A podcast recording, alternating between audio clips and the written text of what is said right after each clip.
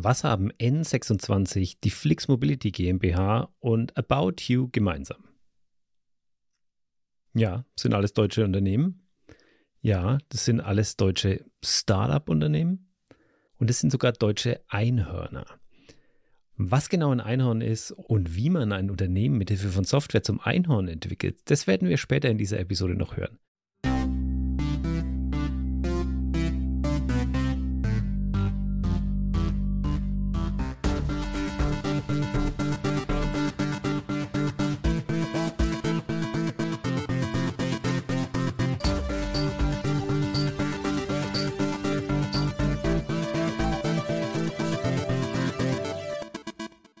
Hallo da draußen, schön, dass ihr wieder da seid. Ich freue mich heute auf eine richtig, richtig coole Folge über das Thema Startups und ich habe einige ganz, ganz spannende Interviewgäste. Wenn ihr in die Show uns geguckt habt, wisst ihr es wahrscheinlich schon. Ansonsten dürft ihr euch überraschen lassen. Und mit denen gemeinsam versuche ich herauszufinden, wo wir im Land stehen, wenn es um das Thema Startups geht. Das wird sich jetzt nicht rein auf Software-Startups beschränken, aber wir werden hören, dass Software schon in ganz vielen Startups eine Rolle spielt. Und klar, für den Einstieg ins Thema kann es eigentlich nur eine Frage geben und die lautet, was ist überhaupt ein Startup? Ich habe mich im Jahr 2018 einfach selbstständig gemacht. Andere Menschen in meinem Umfeld haben ein Unternehmen gegründet oder eine Agentur eröffnet. Andere sind Freelancer geworden. Wo, wo liegen da überhaupt die Unterschiede? Was macht ein Startup zum Startup? If you want to live here, you've got to deliver. Like Steve. Jobs or Wozniak? Steve Jobs or Steve? No, I heard you. Which one? Jobs. Das ist ein Ausschnitt aus dem Trailer zur TV-Serie Silicon Valley, die ähm, in Amerika bei HBO und bei uns hier bei Sky lief. Jobs was a poser, he didn't even write code. Silicon Valley is the cradle of innovation. Your compression algorithm blew our engineering team away. We have the resources to take what you have done to the global level. I'm prepared to give you $200,000. 600,000 for 10% of your company. 10 million. Und da hören wir eigentlich schon ganz gut, worum es beim Startup eigentlich geht, zumindest wenn wir jetzt mal dem Klischee aus Hollywood folgen wollen. Es geht um Technologie, es geht um Ideen, es geht um intellektuelles Eigentum, es geht um Code, es geht um Wachstum, es geht um Finanzierung, um Investorengeld, um all diese Dinge. For thousands of years, guys like us have gotten the shit kicked out of us. Get the fuck out of here. What if we built our own company? What if we got our own company? Was, wenn wir unsere eigene Firma gründen, unser eigenes Unternehmen, uns selbstständig machen, was wagen, uns wirtschaftlich unabhängig machen? Ich glaube, diesen Gedanken kennt wahrscheinlich jeder und bei vielen bleibt es einfach so einer dieser Träume für, ja, vielleicht irgendwann mal. Aber es gibt auch Menschen, die das in die Tat umsetzen und die gründen dann oft ein Startup. Wahrscheinlich hat eh jeder von euch eine Idee davon, was ein Startup ist und was nicht. Und ja, sehr wahrscheinlich ist genau diese Definition auch richtig, weil es einfach keine allgemeingültige Festlegung gibt, was ein Startup ist und was nicht. Und wir werden da später auch noch ein bisschen genauer reingehen, vor allem wenn wir dann Zahlen uns zum, zum Markt in Deutschland angucken wollen, dann müssen wir zumindest herausfinden, worauf beziehen sich diese Zahlen. Aber im Großen und Ganzen würde ich es mal bei einer vagen Definition belassen. Ja, ähm, Startups sind oft in Wachstumsmärkten unterwegs oder in neuen Märkten oder mit neuer Technologie in alten Märkten und es geht ganz, ganz viel um, um Wachstum, um Skalieren. Und was aber alle Startups auf jeden Fall gemein haben, ist, dass sie gegründet werden von Gründerinnen und Gründern und dass ihnen eine Idee vorausgeht. Und genau an der Stelle möchte ich jetzt für den Anfang mal den Hebel ansetzen. Hey, ich bin die Franzi und ich bin heute hier am Hackathon, weil ich einfach mal das ausprobieren möchte, was es heißt, an einem Hackathon teilzunehmen. Ich habe keine IT-Kenntnisse oder keine Programmierkenntnisse und ich finde es ganz spannend, mal von der wirtschaftlichen Richtung da auch dabei zu sein und die Chance einfach mal zu nutzen in einem, sag ich mal, einen kleinen Rahmen, wo man ein bisschen geschützt vielleicht auch ist. Wer mich kennt und vielleicht auch schon diesen Podcast gehört hat, der weiß, dass ich äh, selbst an der Hochschule Ansbach studiert habe und dass ich da auch äh, noch gute Verbindungen hin habe. Und so habe ich Franzi auch am ersten Hackathon der Hochschule Ansbach kennengelernt. Unsere Challenge ist es, Hate Speech zu identifizieren und wie man es vielleicht dann auch einfacher strafrechtlich verfolgen kann. Und das ist natürlich ein Thema, was jeden von uns betrifft oder betreffen kann einfach. Vor allem viele Leute, die in der Öffentlichkeit stehen. Und da ist es jetzt so, dass wir uns überlegt haben, okay, wie können wir an den Ansatz rangehen und haben uns da ein ja, sag ich mal, ein Tool oder ein Konzept für ein Tool überlegt, wo wir sagen, okay, wie können wir es für Unternehmen leichter machen, auf solche Kommentare überhaupt zu stoßen. Das heißt, wenn wir im Social-Media-Bereich irgendwo ähm, einen Hasskommentar finden, ähm, wie können wir da am besten sozusagen das Unternehmen informieren, dass sie schnellstmöglich darauf reagieren. Was war das so dein, dein Bereich in dem Ganzen? Also wir haben es versucht, einfach konzeptionell aufzustellen. Also das heißt, einfach mal zu überlegen, okay, was ist denn überhaupt möglich oder wie können wir mit dem vorhandenen IT, ähm, sage ich mal, Algorithmen oder Programmen schon erarbeiten und daraufhin dann einfach ein Konzept zu erstellen, was wir dann einfach vielleicht auch äh, in Richtung, ja, was es den Unternehmen weiterhilft zu zu gelangen. Also in dem Sinne, naja, wir programmieren jetzt nicht, sondern wir versuchen auf den bestehenden Sachen einfach vielleicht schon aufzubauen und im nächsten Schritt dann mit Programmierer oder ITler im allgemeinen Sinne irgendwie da weiter vorzugehen. Was würdest du sagen, Bauchgefühl, wie stehen die Chancen, dass aus diesem Projekt dann über den Hackathon hinaus auch was wird oder vielleicht sogar irgendwann mal ein Unternehmen? Ich würde sagen, es ist auf jeden Fall eine gute Idee. Wir haben schon ein bisschen Feedback eingeholt. Da hat man schon gemerkt, okay, das ähm, ist auf jeden Fall sehr, sehr spannend. Das würde Unternehmen auf jeden Fall weiterhelfen. Es hat natürlich auch damit was zu tun, ähm, ja, das Image zu wahren, aber auch einfach die Leute, die betroffen sind von Hate Speech, ähm, zu schützen. Und ähm, da würde ich deswegen auf jeden Fall sagen, es ist, hat auf jeden Fall Potenzial, auch vielleicht im, im Rahmen eines Unternehmens, ähm, vielleicht da einen Teil anzugliedern oder da die Idee umzusetzen. Definitiv, ja. Franzi ist eine von 40 Studierenden, die an diesen drei Tagen hier in den Räumen der Hochschule Ansbach an verschiedenen Challenges arbeiten. Und ja, das ist ein Modul, das man dann auch äh, mit Credits in sein Studium einbringen kann. Aber ich habe das Gefühl, dass die, die Studierenden hier wirklich äh, da sind, weil sie Bock drauf haben.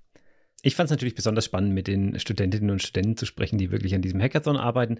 Aber mindestens ebenso aufschlussreich war das Gespräch, das ich mit Johannes Hähnlein geführt habe, der die Gründungsberatung in Ansbach leitet und Projektmanager beim Projekt Existency ist und ähm, die quasi die Veranstalter dieses Hackathons ähm, für die Hochschule waren.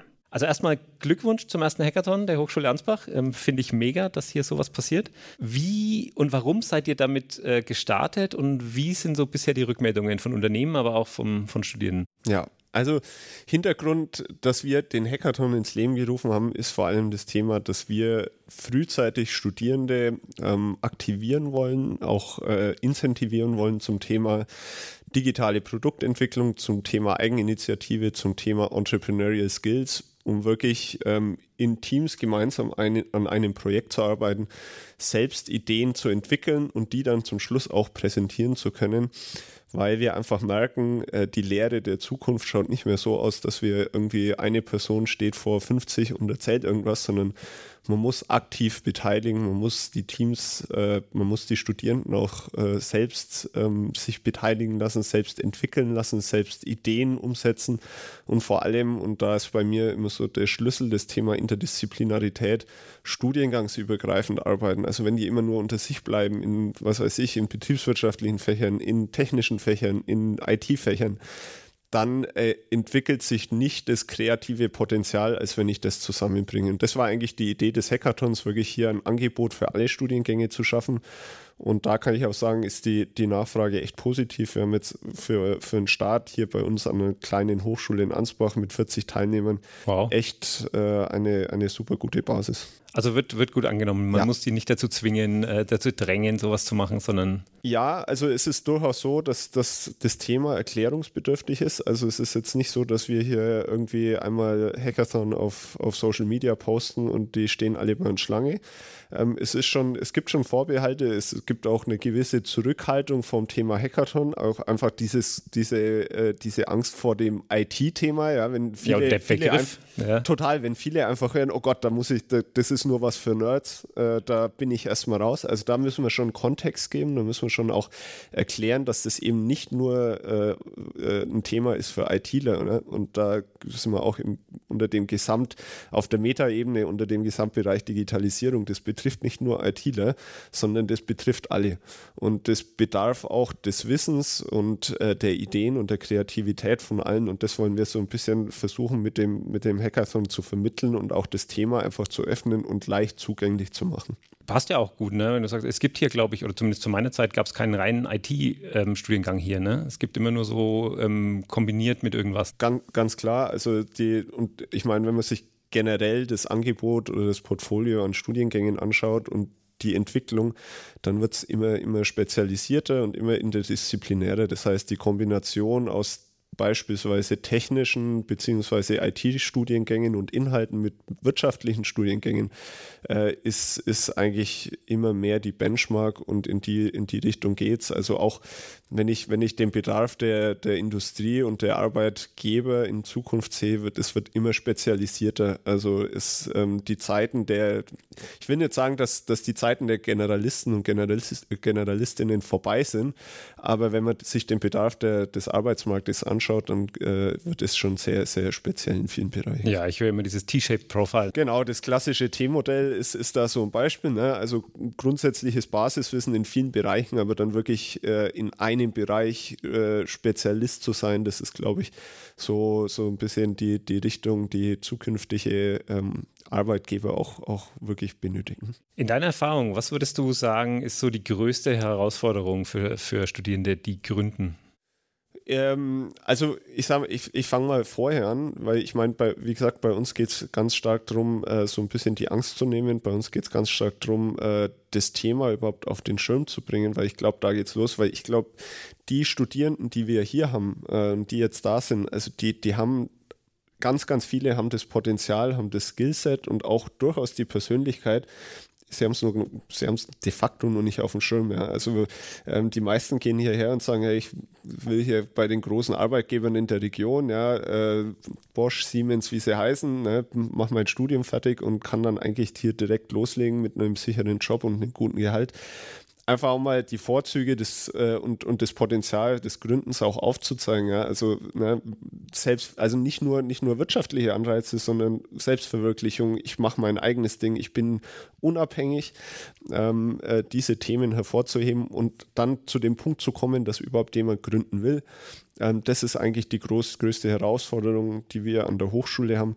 Nachher, wenn es wirklich darum geht, wenn ich jemanden habe, eine Person oder im besten Fall ein Team, die committed sind, dann sind die Hürden oft, oft gar nicht mehr so groß. Ich meine, äh, Angebote, Unterstützung gibt es ohne Ende. Ähm, die Schwelle natürlich dann wirklich auch rauszugehen in den Markt, äh, das ist dann vielleicht der Schritt, der dann entscheidend ist, weil ich habe ein Produkt, das bestenfalls auch validiert ist, das schon mal einigermaßen funktioniert aber wirklich rauszugehen, Vertrieb zu machen, äh, Kontakte äh, mit, mit, äh, mit, äh, mit entsprechenden Kunden, Kundinnen aufzubauen, das ist immer das, wo, wo, wo dann nochmal sich so ein bisschen die Spreu vom Weizen ja. trennt, wo man dann auch sieht, hey, macht jetzt jemand hier wirklich Deals oder versteckt er sich doch daheim, weil er, er dann nicht der Typ dafür ist oder, es, oder auch nicht das Personal dafür hat.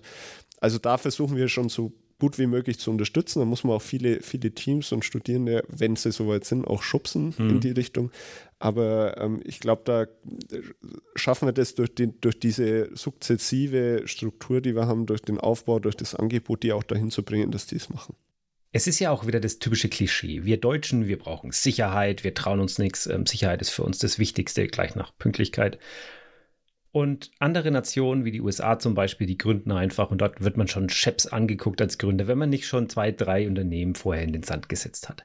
Das habe ich sehr oft gehört und gelesen, aber die Frage ist, steckt da denn wirklich, steckt da denn wirklich was dahinter? Höchste Zeit, hier mal ein paar Zahlen zusammenzutragen.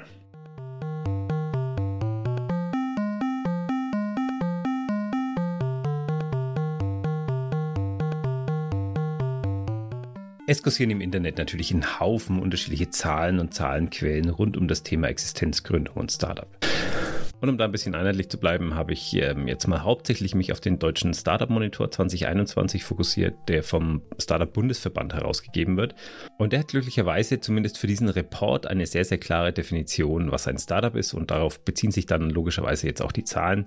Die legen fest genau drei Dinge. Startups sind jünger als zehn Jahre. Startups haben geplantes Wachstum, was Mitarbeiter und Umsatz angeht, und oder sie sind hoch innovativ in ihren Produkten, Dienstleistungen, Geschäftsmodellen und oder Technologien. Ja, jetzt habt ihr gedacht, ihr kriegt hier wirklich was Handfestes, ne? Nee, es ist natürlich immer noch ein bisschen weich und wabbelig. So, was ist Innovation? Ähm, wer, wer gründet und sagt, dass er kein Umsatzwachstum plant? Also, das ist noch nicht so ganz richtig äh, super fest. Aber zumindest sind das mal die Zahlen, auf die wir uns stürzen können. Und warum das wichtig ist, das sehen wir, wenn wir die Zahlen mit dem Gründungsmonitor der Kreditanstalt für Wiederaufbau übereinander legen. Der KfW Gründungsmonitor geht von ungefähr 600.000 neu gegründeten Unternehmen im Jahr aus, ähm, was aber auch Freiberufler einschließt und vor allem auch nebenberuflich Selbstständige mit einschließt. Deswegen sind die Zahlen relativ hoch. Der Startup-Bundesverband nennt in seinem Bericht keine konkreten Zahlen, wie viele Startups in Deutschland neu gegründet werden im Jahr aber die Seite top50startups.de spricht von 2857 neu gegründeten Startups im vergangenen Jahr.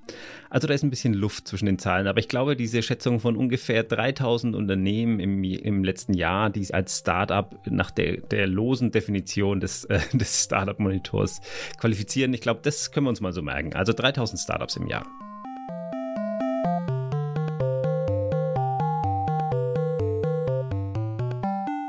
Deutsche Startups haben im Schnitt 17,6 Mitarbeitende und die Gründer deutscher Startups sind 2021 zu 82,3 Prozent männlich. Puh, das ist sehr, sehr ärgerlich, ähm, dass das nicht ausgeglichener ist. Es ist immerhin ein Rückgang von 2 Prozent, aber da ist, glaube ich, noch ein bisschen Luft.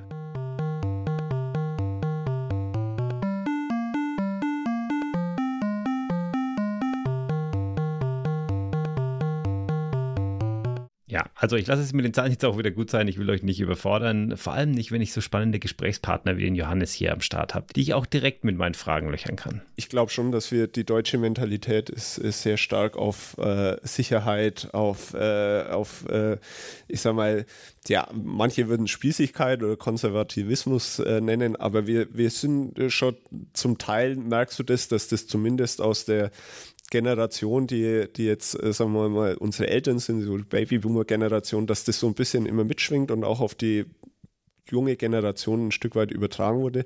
Aber ich merke immer mehr, dass da eine gewisse Emanzipation stattfindet. Also die Generation, die jetzt da kommt, die jetzt studieren, die, die haben oft ein ganz, ganz anderes Mindset. Also wirklich dieses Thema, ähm, ich will das anders machen. Ich will einen anderen Weg gehen. Ich will auch mein, ich will, ich habe meine eigenen Vorstellungen und Werte und nach denen möchte ich auch leben und möchte auch, äh, möchte ich auch mein berufliches Leben gestalten.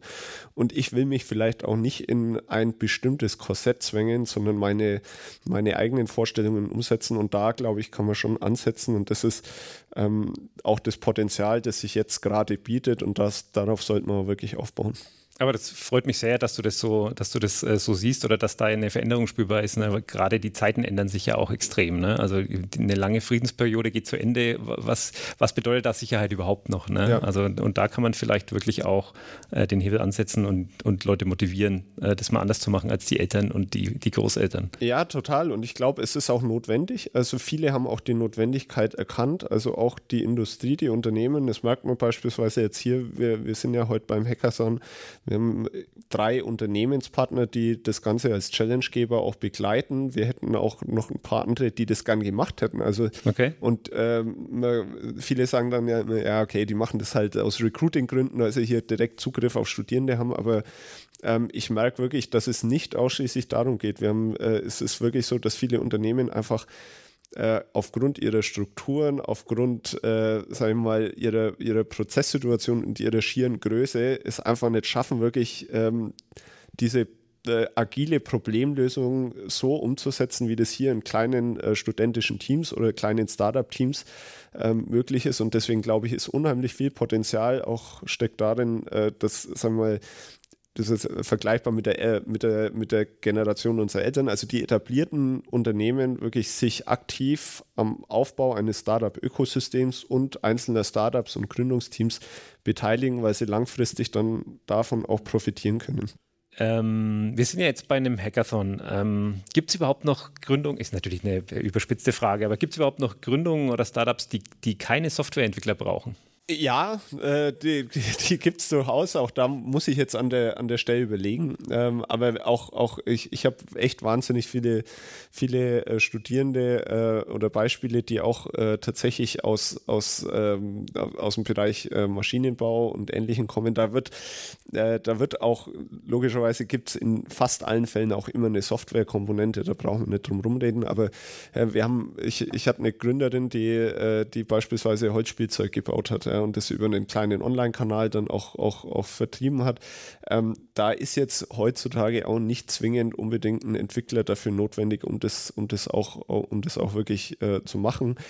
Und wir versuchen auch hier die, die Studierenden, die Ideen haben, egal welcher Art, auch wirklich dazu zu ermutigen, ähm, auch Dinge selbst in die Hand zu nehmen. Also ich muss mir jetzt nicht immer den Top-Software-Entwickler irgendwo holen und, und, und, und teuer bezahlen, sondern äh, Wissen ist heutzutage frei verfügbar. Ähm, ich kann mir viel selbst aneignen. Klar, es wird nicht jeder der Spitzen, äh, Spitzencoder und, und Softwareentwickler, aber mal um eine Produktidee zu visualisieren, egal ob physisch oder digital, ist das erstmal gar, gar zwingend nicht notwendig. Also das, das mal nur so nebenbei, aber ich glaube schon, ähm, ich glaube schon, dass, dass auch eine grundsätzliche Geschäftsidee, eine Produktidee auch erstmal ohne, äh, ohne Software-Background äh, möglich ist. Ähm, dass wir nachher immer eine gewisse digitale Komponente haben und sei es nur später im Vertrieb, ähm, das äh, glaube ich, da, da kommt man kaum mehr um, drum herum.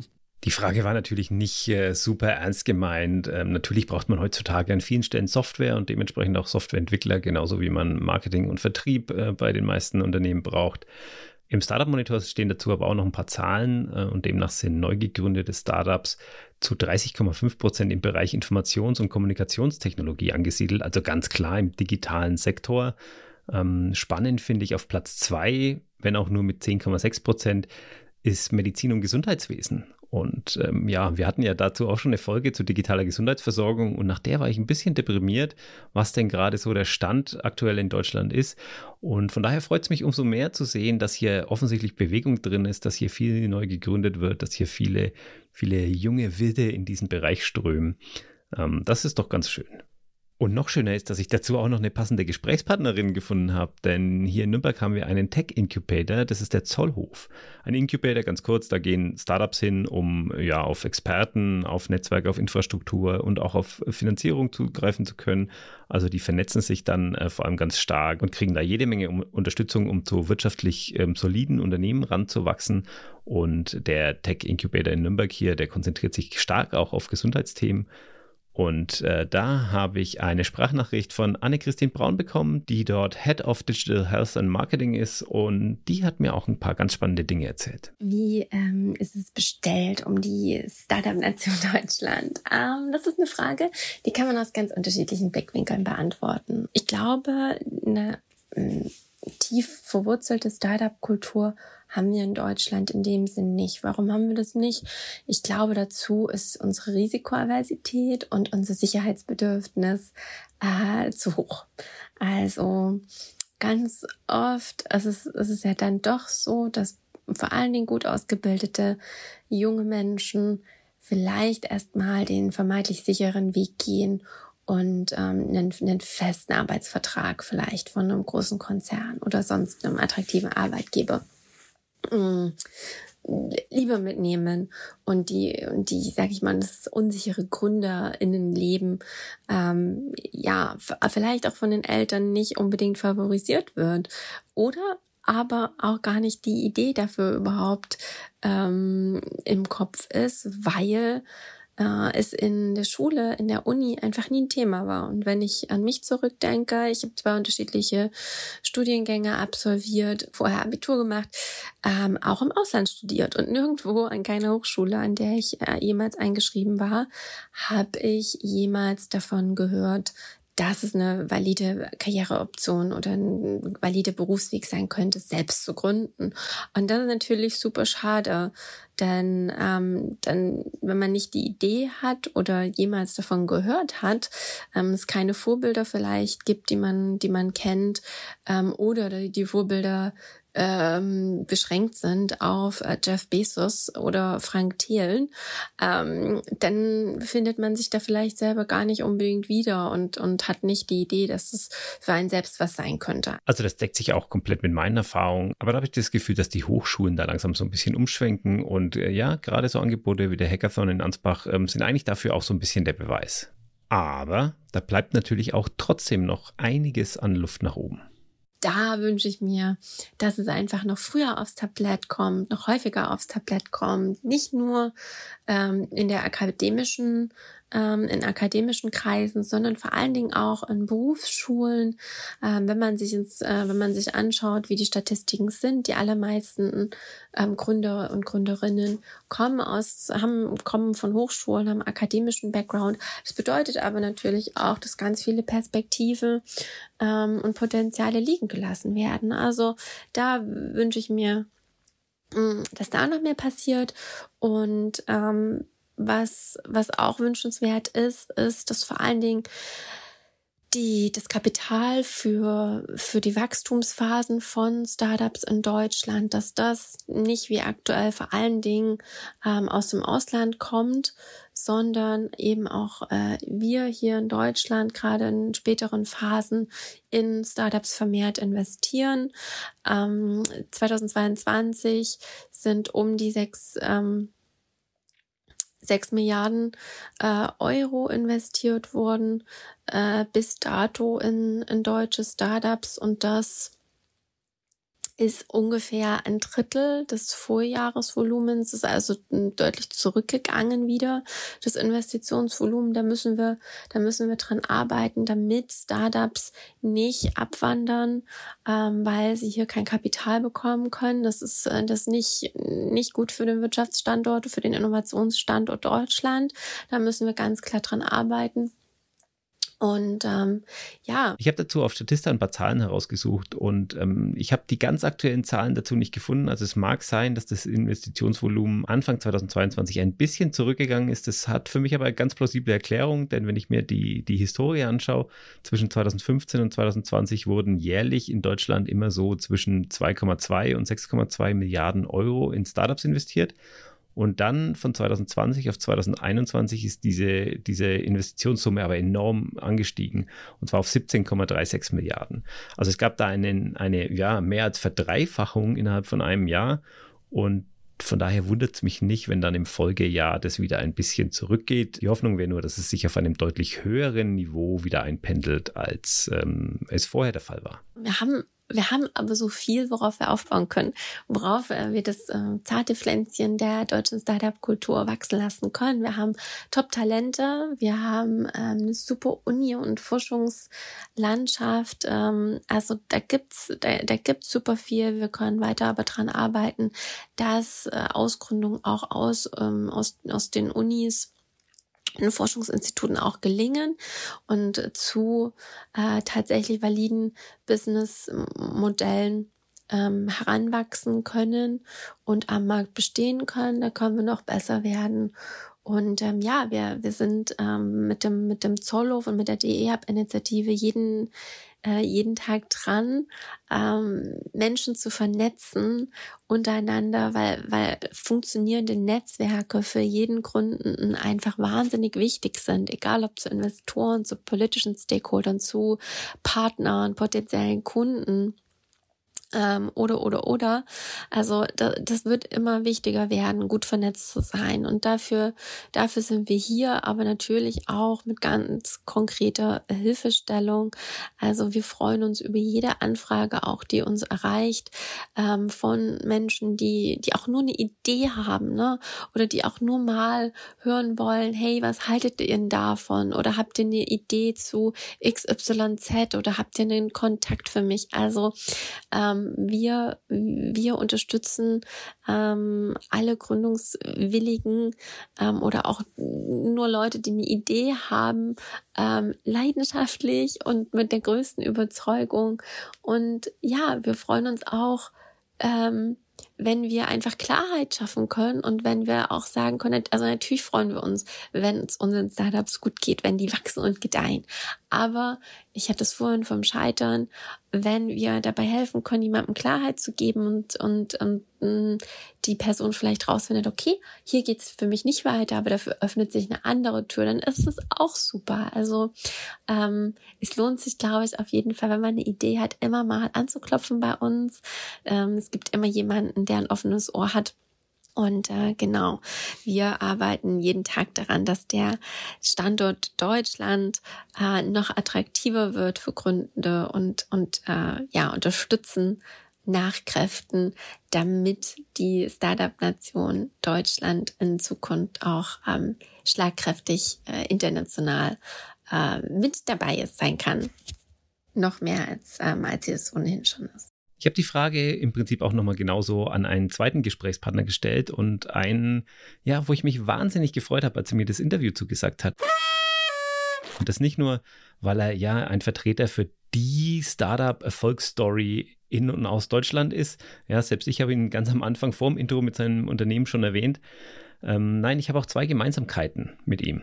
Ähm, die Rede ist von Daniel Kraus und ja, wir teilen uns offensichtlich äh, einmal den Nachnamen, aber wir sind auch in Ansbach an die gleiche Fachhochschule gegangen. Und ich glaube, Daniel ist nicht nur ein wahnsinnig erfolgreicher Gründer, sondern ähm, er gibt sein Wissen auch gerne weiter. Er ist stark in der Startup-Förderung aktiv. Er berät junge Gründerinnen und Gründer und ähm, er ist insgesamt, glaube ich, einer, der einen sehr, sehr guten Blick auf die Startup-Situation in Deutschland und die umgebenden Länder hat. Und vor lauter Freude habe ich jetzt auch noch vergessen, das Unternehmen zu erwähnen, äh, um das es geht. Daniel ist einer der Flixbus-Gründer. Ähm, man muss immer sehr stark differenzieren zwischen, wie ist die Berichterstattung, wie ist die Datenlage und wie ist jetzt beispielsweise meine Meinung. Ich bin natürlich Teil dieser Szene und bin deswegen sehr biased. Ich finde, wo wir aktuell sind, ist schon mal um ein Vielfaches besser als vor 10, 15 Jahren. Ich finde aber auch, was diesen Entrepreneurial Spirit angeht, sind wir noch lange nicht da, ähm, wo zum Beispiel die USA ist.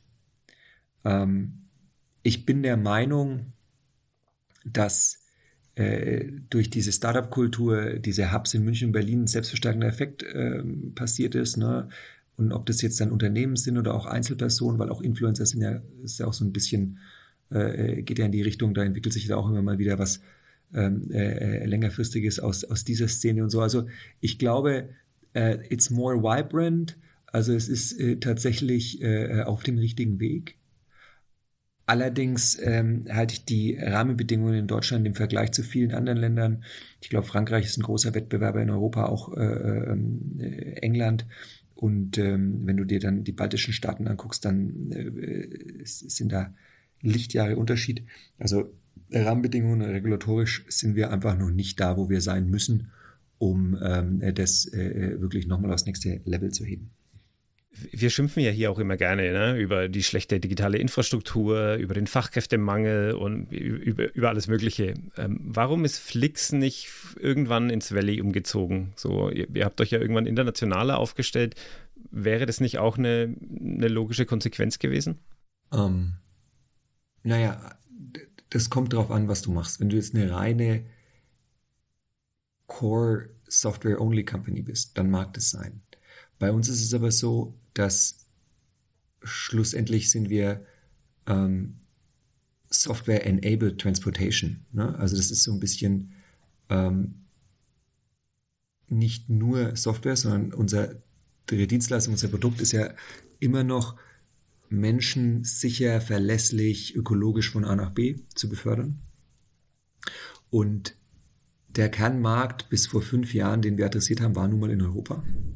Und ich glaube, da wäre es äh, eine falsche Entscheidung gewesen, jetzt einfach da wegzuziehen. Auf der einen Seite, auf der anderen Seite ist es natürlich so, dass wir auch schon frühzeitig nicht nur in München jetzt um uns um Softwareentwickler bemüht haben, sondern ähm, wir haben Standorte in, in Sofia, wir haben Standorte in, in Kharkiv äh, in der Ukraine ähm, und äh, ähm, das, das zeigt, dass wir da schon versucht haben, uns zu öffnen und einen möglichst breiten Pool von Talent anzusprechen.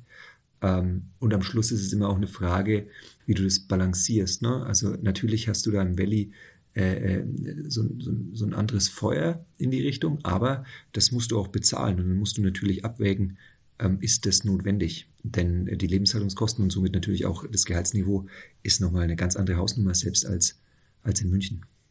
Also als Zwischenfazit kann ich das schon mal gelten lassen. Ähm, wir sind auf einem guten Weg. Wir haben noch einiges an Strecke vor uns, aber wir sind schon mal nicht ganz blank und wir bewegen uns prinzipiell in die richtige Richtung.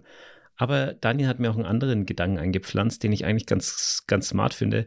Vielleicht konzentrieren wir uns einfach gedanklich nicht ganz auf die richtigen Themen und Branchen. Wenn wir uns nämlich zum Beispiel eine softwarelastige Branche anschauen, dann fühlen wir uns mehr unter Umständen richtig weit abgehängt. Und es soll jetzt keine schlechte Nachricht sein an alle, die in der Softwareentwicklung aktiv sind. Im Gegenteil, ich glaube, wenn wir das kombinieren, die modernen Ideen und die modernen Tools und wenn wir die auf eine Branche werfen, in der wir einen proven Track Record haben, also irgendwas, wo wir als Deutsche wahnsinnig viel Wissen und Erfahrung mitbringen, eine Automobilbranche, das Handwerk, sowas zum Beispiel oder die Industrie ganz allgemein.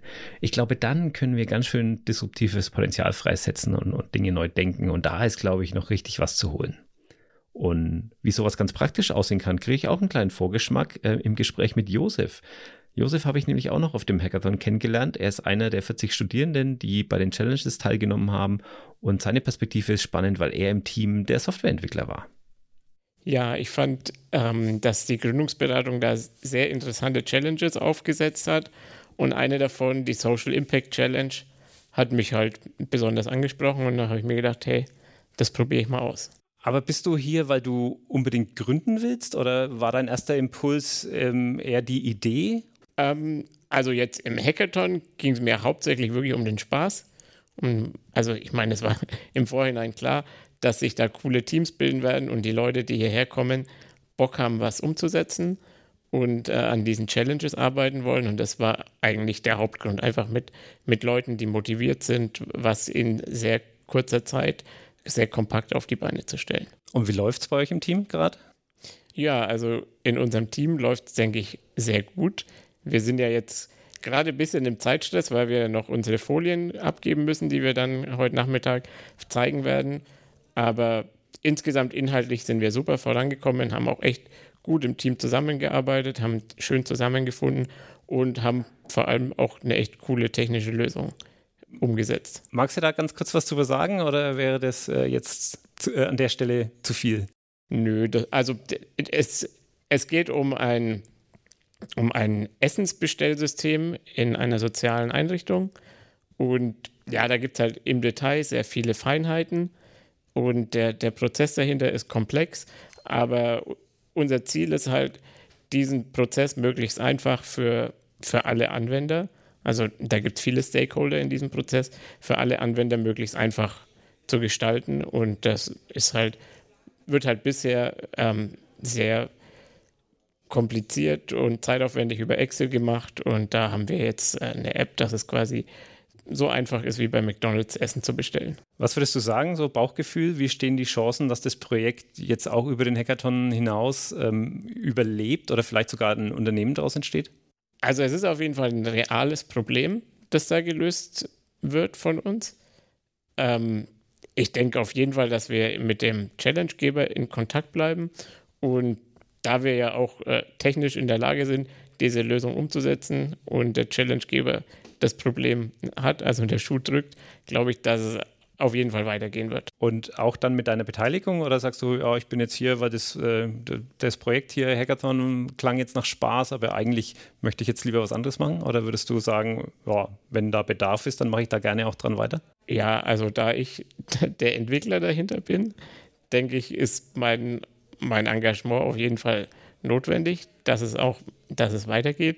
Aber ich habe da auch Bock drauf. Also das hat Spaß gemacht mit, mit den Leuten auch, auch vom Challenge-Geber sind super offen und haben auch einfach Interesse an, an der Lösung, weil das auch immer so als, als Softwareentwickler natürlich interessant ist, wo, wo zu wirken, wo auch wirklich jemand auch für die Sache brennt und wo man sich austauschen kann, wo man nicht einfach sagt, hier ist der Auftrag, macht, macht es und äh, Lastenheft abgearbeitet, fertig, mhm. sondern da ist jemand, die, die haben auch echt Bock auf eine coole Lösung und das deswegen habe ich da, also freue ich mich auch drauf, auf das, was danach noch kommt.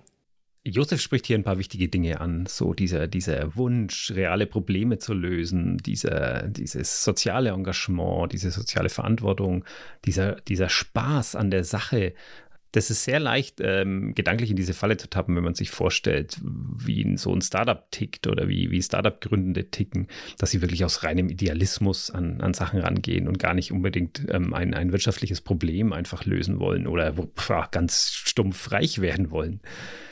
Spaß und Idealismus stehen wahrscheinlich nicht bei allen Unternehmen ganz weit oben auf der Tagesordnung.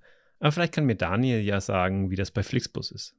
Ich habe deine LinkedIn-Seite aufgemacht und habe mich direkt gefragt, ähm, was macht ein Chief Organizational Plumber? Ja, also, weißt du, ich habe ja das Privileg, dass ich vor über zehn Jahren mit äh, zwei Freunden und meinen beiden Mitgründern sozusagen Flix aus der Taufe heben durfte. Und ähm, natürlich heißt es auf der einen Seite selbstständig, auf der anderen Seite heißt es aber auch, du hast unbegrenzten Gestaltungsspielraum und kannst die Dinge machen, bei denen du am meisten Wert stiftest.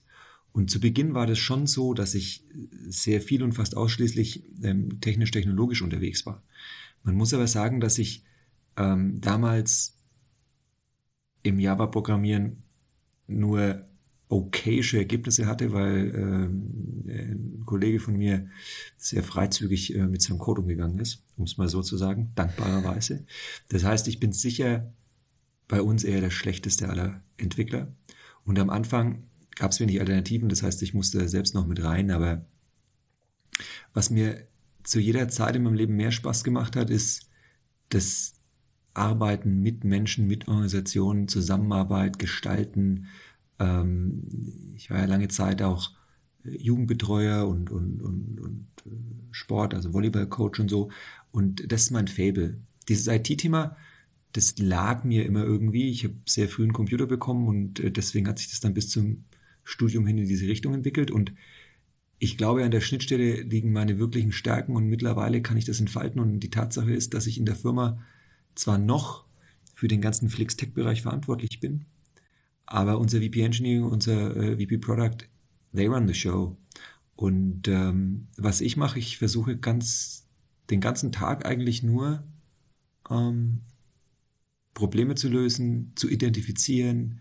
Immer wenn irgendwas in den Weg unserer Mannschaft purzelt, das beiseite zu räumen und äh, die Gesamtorganisation zu enablen, so schnell wie möglich laufen zu können und größtmögliche Produktivität zu entfalten. Und wenn du das verbildlichst, dann kommst du dir ein bisschen vor wie äh, Luigi, ähm, weil offensichtlich hat der den grünen, den, den grünen Overall an, ähm, deswegen nicht Mario ähm, der den ganzen Tag mit so einem Plömmel rumläuft und dafür Sorge trägt, dass nichts in der Organisation verstopft. Und daraus resultiert dieser Chief Organizational Plumber. Und auch wenn das witzig, auf den ersten Blick witzig erscheinen mag, ist das äh, mein voller Ernst, sonst hätte ich es nicht in LinkedIn geschrieben. Das passt gut zur nächsten Frage. Ich habe gelesen, dass, dass, du mal gesagt hast, ein, ein Unternehmen aufzubauen ist eigentlich ein Sozialexperiment. Kannst du mir das noch ein bisschen näher erklären? Naja, offensichtlich ist in der heutigen Welt, insbesondere äh, auch im Kontext der Digitalisierung und all unserer Herausforderungen, sind die Probleme, die wir zu lösen haben, wesentlich komplexer, als dass die meisten von denen alleine von dir oder mir oder anderen gelöst werden können. Es gibt Ausnahmen, es gibt brillante Forscher unter uns, Gott sei Dank, die immer mal einen raushauen. Aber selbst da äh, kommt es sehr schnell auf die Teamleistung an. Und wir Menschen sind nun mal Individuen alle unterschiedlich. Und das was das ausmacht, dieses Sozialexperiment, dafür Sorge zu tragen, dass in unserem Fall weit über 1000 Menschen ähm, so erfolgreich wie möglich zusammenarbeiten und wirklich was bewegen, sich hinter einem Ziel, einem Purpose sozusagen unterordnen. Das finde ich ist ein Sozialexperiment. Wenn du dir anguckst, was wir für gesellschaftliche Herausforderungen haben, ne, jetzt zuletzt ähm, das Thema Ukraine, dass sich Menschen gegenseitig totschießen oder überfallen werden, in diesem speziellen äh, Fall. Ich meine, also da, da, da, siehst du, wie tief äh, die Herausforderungen noch liegen neben den ganzen Themen Klimakrise. Ich meine, Menschen, die schlitzen sich gegenseitig wegen ihrer Religion auf. Und ähm, ich glaube, ein Unternehmen ist noch in einer handhabbaren Größe, ähm, dieses Sozialexperiment erfolgreich unter Kontrolle zu halten. Ich glaube, ähm, das, was Trump immer gesagt hat, was ich für falsch halte und, und, und sehr kurzsichtig, dass äh, so ein, so ein Land wie die USA führen eigentlich auch nichts anderes ist, wie ein Unternehmen zu führen. Das, das stimmt nicht. Aber in einem Unternehmen ist es so, dass, also das Sozialexperiment, glaube ich, ist weltweit in Ländern, in Gesellschaften, in Religionsgemeinschaften überall der Fall. Aber ich glaube, ähm, in so einem Unternehmen kannst du es eben noch unter Kontrolle halten und, und mitgestalten. Und, ähm, und das war mein Ziel. Mein Ziel war, dass Flixbus erfolgreich wird und dauerhaft erfolgreich bleibt und Generationen überdauert und im besten Fall ja eben auch noch einen positiven Beitrag leistet, ne, Thema Klimakrise, CO2-Abdruck. Und das geht eben nicht alleine, das geht nur gemeinsam. Und äh, das bedeutet, du musst die Menschen eben zusammenbringen und zusammenhalten und, und, und, und auf alle ihre Stärken und Schwächen, auf alle ihre Vorurteile, Biases ähm, und äh, alles, was sie eben so ausmacht, ähm, eingehen und versuchen etwas zu formen, was äh, gemeinsam stärker ist als die Summe der Teile. Und äh, deswegen stehe ich immer noch zu dieser Aussage und äh, ist es witzigerweise auch eins der Elemente, was mich tagtäglich hereintreibt. Es ist anstrengend und führt wahrscheinlich auch mindestens jeden zweiten Tag, zweiten Tag dazu, dass ich meine Haare raufe. Aber ist eben auch das Elixier, dass mich das jetzt seit über zehn Jahren machen lässt, weil es einfach mega spannend ist. Natürlich, wenn ich jemanden wie Dan hier am Mikrofon habe, kann ich ihn nicht nur zu Startup-Themen befragen, sondern da, muss, da fallen mir noch ganz viele andere Fragen ein. Und ja, ich habe ihn auch im Vorhinein ein bisschen gestalkt und mir Talks und Podcast-Episoden reingezogen. Und deswegen hat mich auch das Schlagwort komplexe Probleme gerade kurz getriggert. In einem alten Vortrag von dir hast du auch mal ganz schön diese alte, klassische Produktivitätsformel ähm, präsentiert und, und gesagt, so, die stimmt eigentlich heute nicht mehr, weil, weil die Welt viel komplexer ist. Also es, man kann es nicht einfach auf Input und Output runterbrechen, sondern heute heute ähm, ist da so viel mehr drin. Und ich habe da mitgenommen, naja, im Grunde muss man nur seine Denkweise verändern. Das, das klingt, klingt, so einfach, gell? Genau, das klingt ja total easy hier, aber äh, wenn ich mir überlege, eine Fabrik zu bauen oder ein Produkt zu erfinden, das klingt viel schwerer, als meine Denkweise zu ändern. Warum ist es trotzdem so unfassbar schwer? Meiner Meinung nach gibt es da natürlich verschiedene Antworten drauf. Wenn du etwas baust, dann siehst du Fortschritt, das ist sehr leicht messbar. Schon allein deswegen, weil wenn du vier Steine aufeinander gelegt hast und nochmal sieben draufpackst, dann weißt du, dass elf mehr sind als vier. Ne? Ähm, diese Rückkopplung und diese dauerhafte Balance zwischen Selbst- und Fremdwahrnehmung ist sehr anstrengend. Allein das andauernde Reflektieren von deinem eigenen Handeln ist extrem anstrengend. Und äh, einer der Gründe, warum Menschen zum Beispiel offensichtlich sehr leicht äh, Populisten ähm, verfallen oder, oder sehr vereinfachten äh, Glaubensrichtungen, Verschwörungstheorien, ja, Thema Trump hatten wir gerade schon, ist auch, weil das weniger anstrengend ist im Kopf. Und ähm, das sind Gründe, warum eben so, eine, so ein Mindset-Change einfach sehr langwierig ist, schwierig und meistens auch ohne sozusagen ohne Hilfe im Sinne von einem Sparringspartner oder so nicht unbedingt ähm, immer gelingen kann, weil ähm, ich meine, wir sind alle auf eine gewisse Art und Weise sozialisiert worden. Ähm, wir haben alle gewisse Normen, Werte ähm, und, und äh, daraus resultiert es ja, also das bedingt sich gegenseitig und das kann man jetzt nicht über Nacht einfach ändern, so wie ich, wie gesagt, sieben ähm, Ziegelsteine auf vier draufmörteln kann und dann einfach das Ergebnis von elf Ziegelsteinen sehe. Und ähm, das heißt nicht, dass wir es nicht dauerhaft versuchen müssen und äh, dass es ein ewiger Prozess ist, schlicht und ergreifend auch, weil sich eben die Anforderungen an uns alle ändern, sondern das absolut Positive ist, diese Dinge, über die wir gerade sprechen, die wird sowas wie KI nie ersetzen. Weißt du, es gibt ja diese latente Angst, irgendwann haben wir alle keinen Job mehr, weil das alles der Computer macht ja. oder die Maschine oder Roboter. Die letzten paar Minuten sozusagen, all das, was wir da angesprochen haben, sind ureigenste menschliche Themen. Das wird meiner Meinung nach KI nicht in 100 Jahren erledigen können und dafür wird es immer Menschen brauchen, um äh, diese, diese Unzulänglichkeiten sozusagen ähm, mitzugestalten. Und ähm, deswegen deswegen ist äh, so, so, so eine Mindset-Frage immer eine, eine schwierige, weil, weil es einfach sehr, sehr viele Variablen gibt. Ja, Mindset ist natürlich ähm, wahrscheinlich der entscheidende Erfolgsfaktor. Und ich meine, das ist ein blödes Klischee vielleicht, aber, aber ich, ich formuliere es mal anders. Ihr seid ja in Sachen Fernbusse absoluter Marktführer in Deutschland. Und was Schiene angeht, seid ihr der einzige Konkurrenz der Deutschen Bahn. Also es ist eine, eine unglaubliche Erfolgsgeschichte. Und ich frage mich, braucht es Größenwahn, um, um ein erfolgreiches Startup auf die Beine zu stellen? Oder wie habt ihr euch am Anfang euren, euren Erfolg vorgestellt? Ganz kurz noch abschließend zu dem Mindset-Thema. Also es Mindset ist wichtig und determiniert, glaube ich, schon auch zu großen Teilen Erfolg, wobei Erfolg natürlich auch zwei Sachen. Zum einen ist Erfolg immer rückblickend, weil Erfolg hat man gehabt. Determiniert nie oder, oder, oder, nimmt nie die Zukunft vorweg. Und zum Zweiten ist Erfolg ja immer relativ. Ne? Also es gibt ja keine klare Definition von Erfolg. Und was ich damit sagen will, ist, wenn wir am Anfang allesamt ein Growth Mindset hatten und das zum Erfolg beigetragen hat in unserer Welt, dann ist es später vielleicht ein bisschen mehr Fixed Mindset, das da reingemischt werden muss, wenn du so einen großen Laden auch dauerhaft überleben lassen willst. Deswegen ähm, ist es schon relevant, was ich gesagt habe, diese Anstrengung zu unternehmen und auch immer wieder zurückzukoppeln, ob denn eine Mindset-Anpassung, also ob, ob, das vonnöten ist.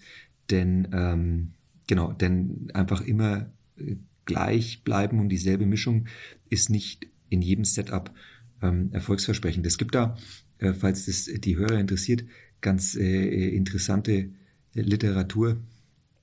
Ähm, und äh, da gibt's, äh, lass mich kurz, kann ich vielleicht nachreichen, ich bin immer mit Autoren so furchtbar schlecht, aber ähm, da gibt's äh, ein, ein Buch, das ich dir auf alle Fälle empfehlen werde, wenn ich es gefunden habe.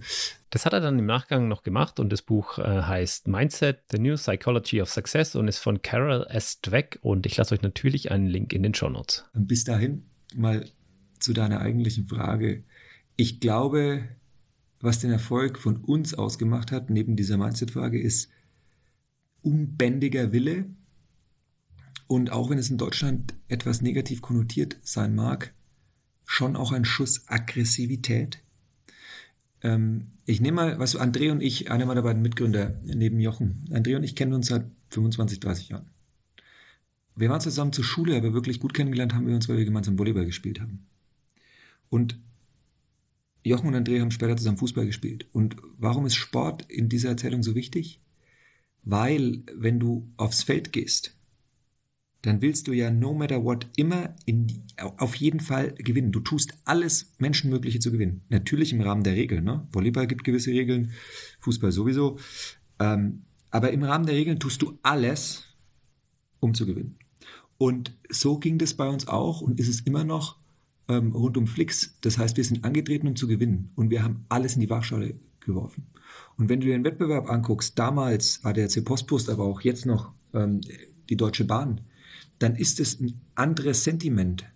Die, die, dieser Hunger, der uns treibt, der treibt vielleicht einen Staatskonzern, der hunderte Jahre alt ist, nicht mehr so sehr. Überhaupt sind Konzerne Geflechte, die nicht mehr durch diese, durch diese Aggressivität, diesen Hunger, diesen absolut unbändigen Siegeswillen getrieben werden, weil ähm, meiner Meinung nach, weil das so stark diffundiert und vergemeinschaftet ist, dass es da keinen Treiber mehr gibt, der sagt, ich will gewinnen. Ja? Natürlich gibt es äh, äh, hier und da mal sehr starke Vorstandsvorsitzende, die sowas verkörpern können, aber das ist ja ein temporärer Effekt, weil ein Vorstand halt auch noch angestellt ist. Ich glaube, dieser unbändige Willen, der zeigt sich viel deutlicher in starken Familienunternehmen oder gründergeführten Unternehmen. Ähm, ich habe vor ein paar Tagen erst äh, in Interview einen Bericht über den Herrn Kühne gelesen.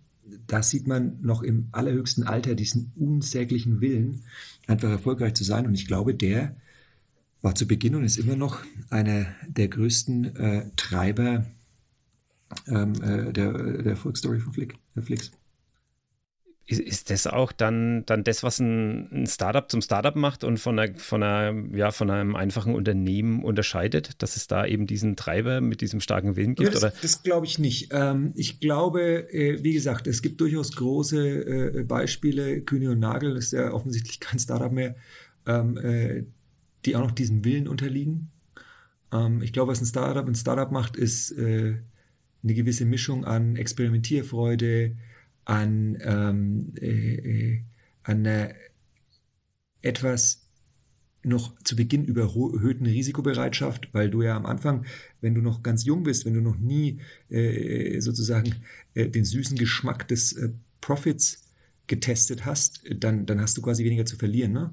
Und äh, daraus entwickelt sich so eine gewisse Kultur. Und dadurch, dass Startups normalerweise im Schnitt äh, sozusagen eine jüngere Klientel anziehen. Ne? Du bist du schnell in so Definitions- und, ähm, und Diskussionsfragen wie der Generation Z, die natürlich dann auch wieder kulturell was anderes äh, mitbringt. Und du darfst ja nicht vergessen, also meiner Meinung nach ist diese Kulturfrage in der Diskussion, was ein Startup ausmacht, relevant und Kultur wird ja sozusagen geprägt von allen Werten, die in so einem Unternehmen angesammelt sind.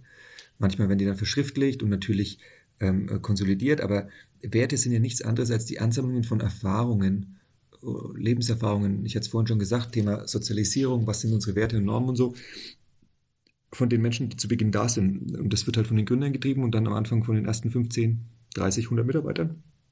Und das ist natürlich dann eine Kultur, die, die durch diese, die, diese, diese jetzigen Generationen etwas anders geprägt sind als sehr alte Unternehmen. Aber ähm, nichtsdestotrotz kann dieser Sprit, dieses Fuel, ähm, dieser absolute Siegeswillen äh, genauso in großen, alten, äh, mittelständischen Unternehmen präsent sein, wie er in jungen Unternehmen präsent ist.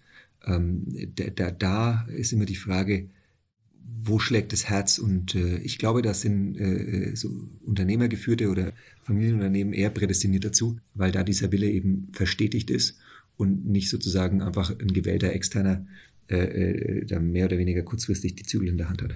Über, über die ersten 100 Mitarbeiter seid ihr ja jetzt schon ein bisschen hinaus. Korrigiere mich gerne, ich glaube um Faktor 15 oder 16, ähm, wenn ich wenn die Im Zahl Headquarter ungefähr 1300 und dann okay. haben wir natürlich in unseren Geschäften, wo wir etwas tiefer integriert sind, in der Türkei und in den USA noch einige tausend mehr. Also ähm, äh, da sind wir tatsächlich darüber hinaus. Ja. Würdest du sagen, ihr seid trotzdem noch ein Startup? Ja, wir sind gibt ja verschiedene Definitionen, Scale-up, Grown-up und so. Das ist immer eine Frage, ähm, äh, so ein Stück weit, glaube ich, dem Change-Prozess abgeleitet, wie das Maß der Stabilität ist.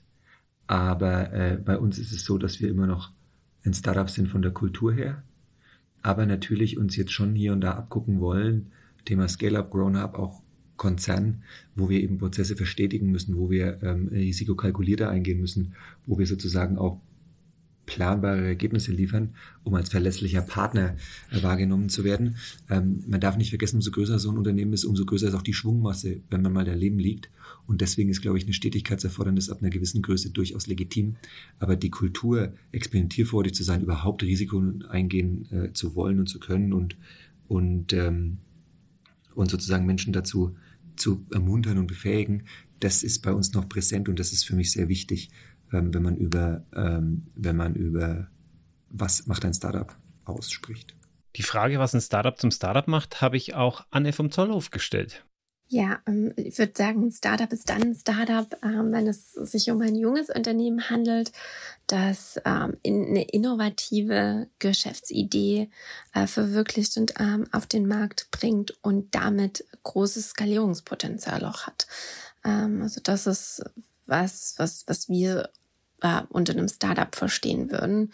Und ähm, dabei ist es so, dass wir im Zollhof vor allen Dingen mit sehr, sehr frühphasigen Startups zusammenarbeiten. Also ähm, dann, wenn Ideen tatsächlich noch validiert werden müssen ähm, und es noch nicht darum geht, äh, ob das im nächsten Schritt das nächste äh, Einhorn wird, ähm, sondern wir, wir setzen da wirklich ganz am Anfang an. Nichtsdestotrotz, ähm, natürlich ist es so, dass wir Startups ähm, betreuen, die dann glücklicherweise ähm, auch irgendwann dem Zollhof entwachsen. Also das wünschen wir uns regelrecht, dass sie irgendwann ähm, gegebenenfalls so, so groß und erfolgreich werden, dass ähm, dass, dass ja der Zollhof aus äh, allen Nähten platzt, äh, aus allen Nähten platzt, weil ähm, nicht mehr genug Platz vorhanden ist. Ähm, ein Beispiel ist etwa Smart City System. Die haben äh, bei uns gestartet im allerersten Batch damals, 2017.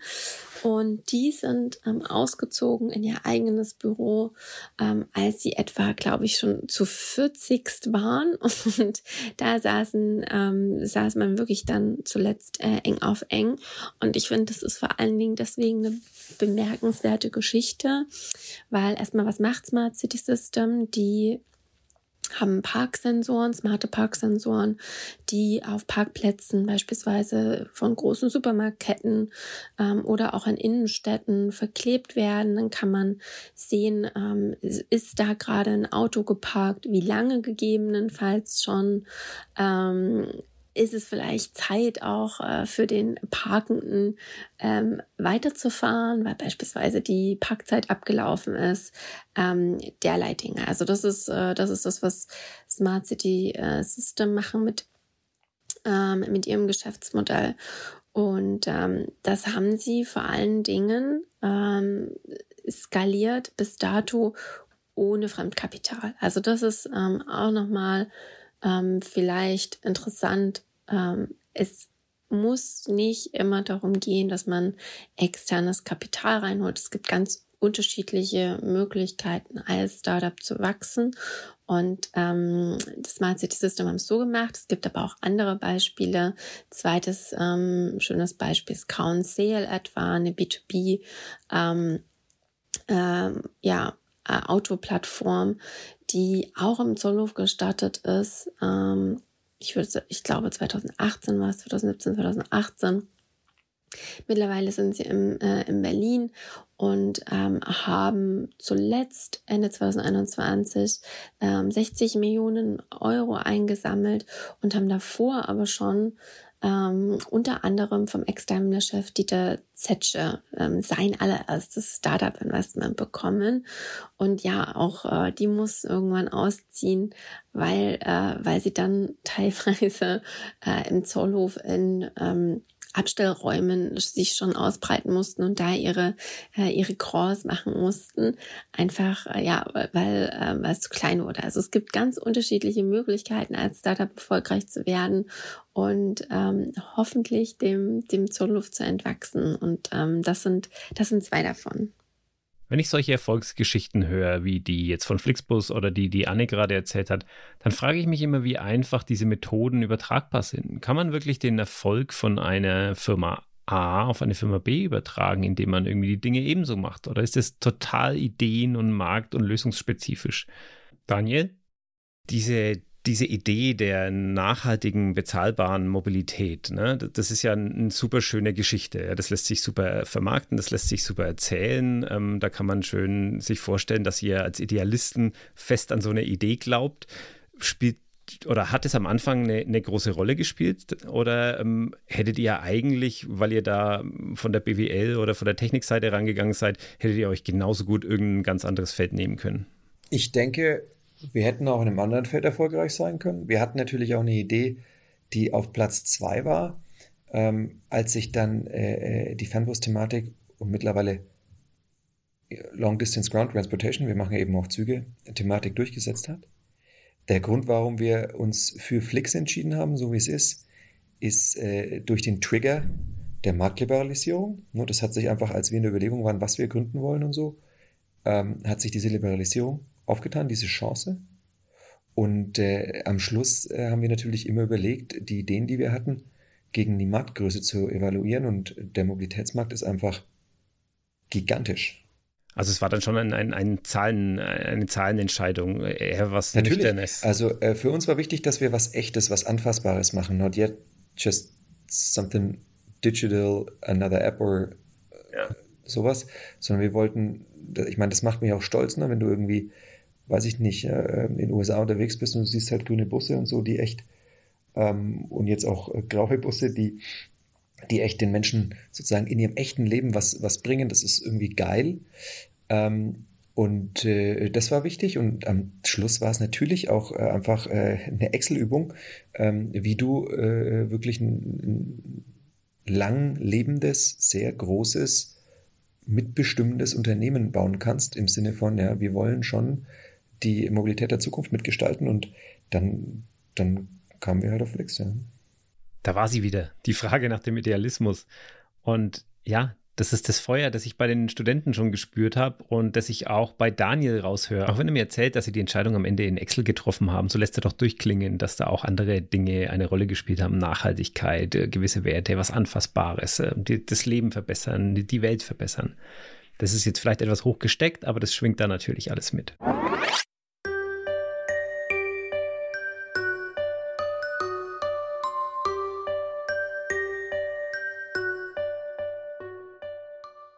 Niklas, Jano und Kim kennen sich von der Universität in Helsinki und sie nehmen im Jahr 2003 an einem Wettbewerb teil. Es geht darum, ein Spiel zu entwickeln für Handys. Und Handys im Jahr 2003, das sind noch so äh, große, kastige Dinger mit äh, ja, Zahlentasten und vielleicht mit einem Klappdisplay, wenn es ein modernes war. Und trotzdem gibt es da schon eine florierende Spieleindustrie. Da sind schon große Publisher wie EA oder Namco unterwegs Und ähm, ja, unsere drei Studenten können bei diesem Wettbewerb, an dem sie teilnehmen, für, für viel Aufmerksamkeit sorgen. Mit ihrem Spiel King of the Cabbage World gewinnen sie am Ende sogar den Wettbewerb.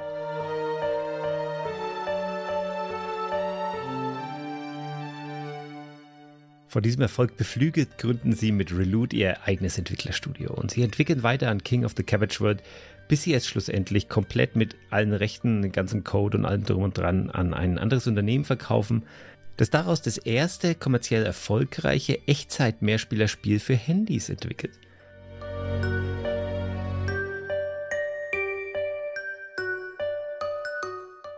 Sie haben jetzt ein finanzielles Polster, sie haben Ideen, sie stürzen sich sofort in die nächsten Projekte. Sie stellen Leute ein und sie entwickeln und entwickeln. Wochen, Monate, Jahre. Und obwohl sie sich richtig reinhängen und ein Spiel nach dem anderen auf den Markt bringen, bleibt der nächste kommerzielle Erfolg aus.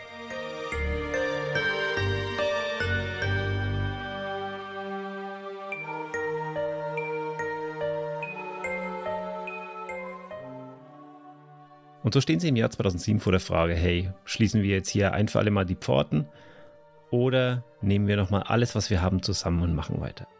Und klar, ich würde die Geschichte hier nicht erzählen, wenn sie damals jetzt äh, zugemacht hätten und alle nach Hause geschickt. Sie entlassen einige Leute, machen aber weiter. Denn im Jahr 2007 passiert eine wichtige Sache.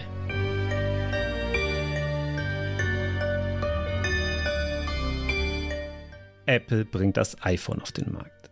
Und das ist nicht nur die Geburtsstunde des Zombies, sondern es ist auch wie Raketentreibstoff für den Mobilspielemarkt. Wahrscheinlich das große Ding in der Computerspielgeschichte seit Erfindung der Grafikkarte. Kein Wunder also, dass das unsere drei Entwickler nochmal motiviert, alles zusammenzunehmen und auf eine Karte zu setzen und wirklich noch ein, ein letztes Spiel fürs iPhone zu entwickeln. Und tatsächlich, es dauert zwar zwei Jahre, aber ihr Spiel erscheint.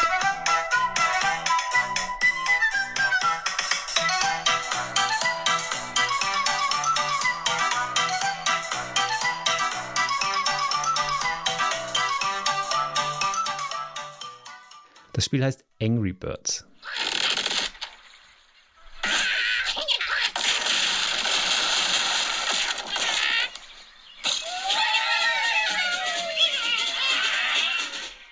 Rovio landet einen absoluten Hit. 2 Milliarden Downloads im Jahr 2014, immer noch 200 Millionen, die sie im Jahr 2017 mit diesem Spiel verdienen. Und deshalb wohl Rovio vielleicht, ja, vielleicht noch ein paar Fortsetzungen von Angry Birds macht, aber ansonsten keinen kommerziell erfolgreichen Hit mehr landet.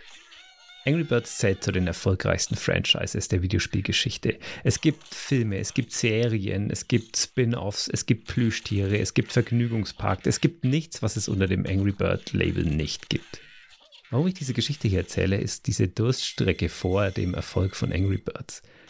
Rovio hat vor Angry Birds 51 Spiele veröffentlicht.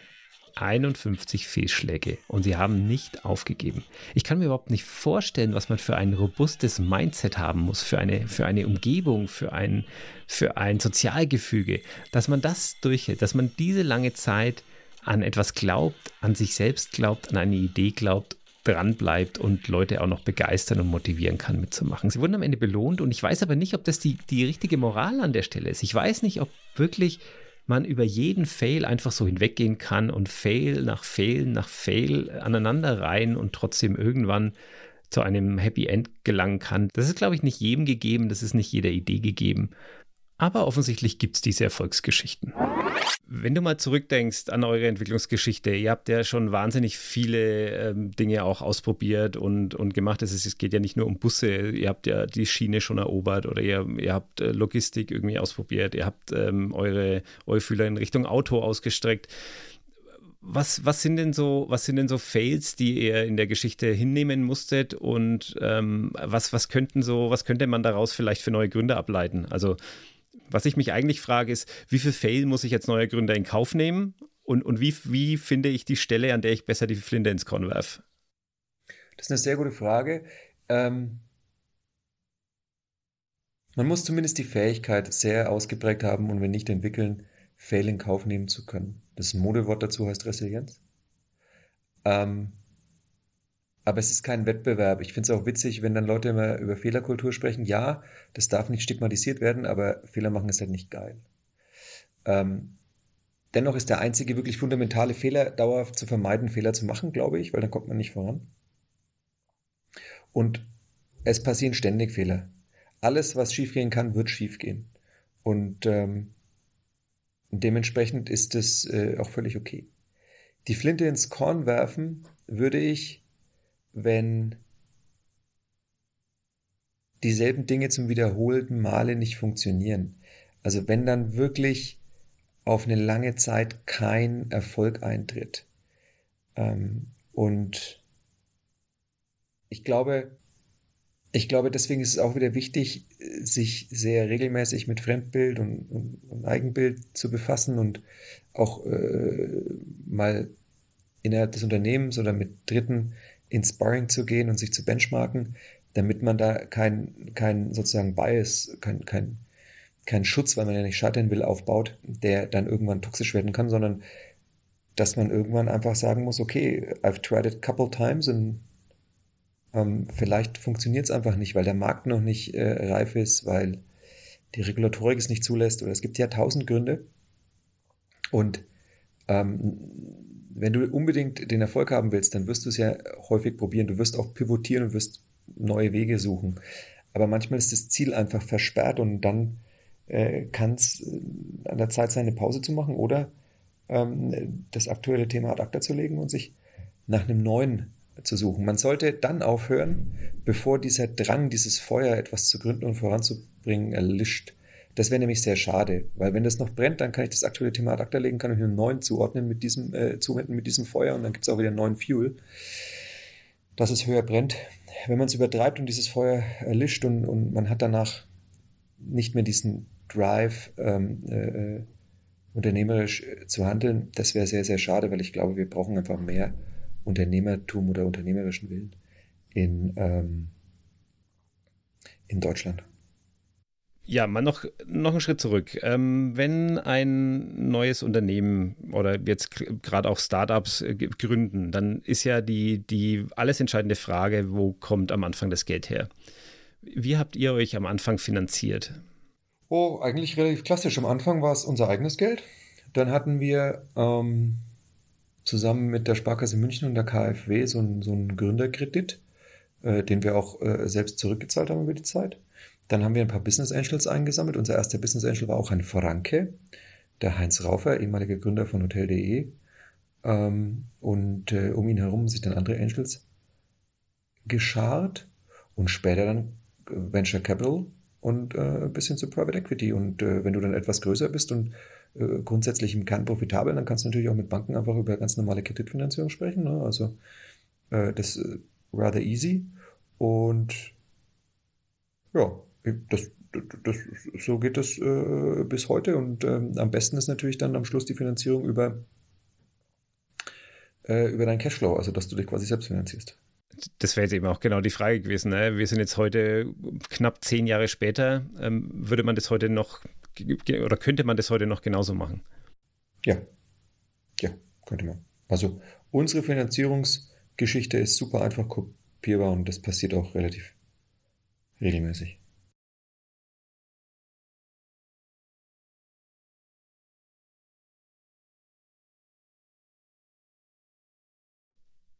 Ja, also es ist zwar so, dass drei von vier Startups hauptsächlich aus eigenen Mitteln erstmal sich finanzieren, aber trotzdem gibt es für jedes zweite Startup auch äh, staatliche Subventionierung. Es gibt Business Angels, es gibt Venture Capital, also es gibt viele Möglichkeiten, Geld in ein Startup zu bringen. Crowdfunding haben wir überhaupt noch nicht angesprochen, auch nochmal eigentlich ein separates Thema, das wir fast hier ein bisschen ausklammern müssen, um nicht, um nicht die Episode zu sprengen. Ich glaube, es scheitert oft nicht am Geld. Für manche mag das der Grund sein, warum das Startup äh, nicht ins Fliegen kommt, aber ich glaube, ein solides Startup mit einer guten Idee, mit guter Marktrecherche, mit sinnvollen Entscheidungen, mit gut ausgebildeten Gründern scheitert wahrscheinlich nicht am Geld.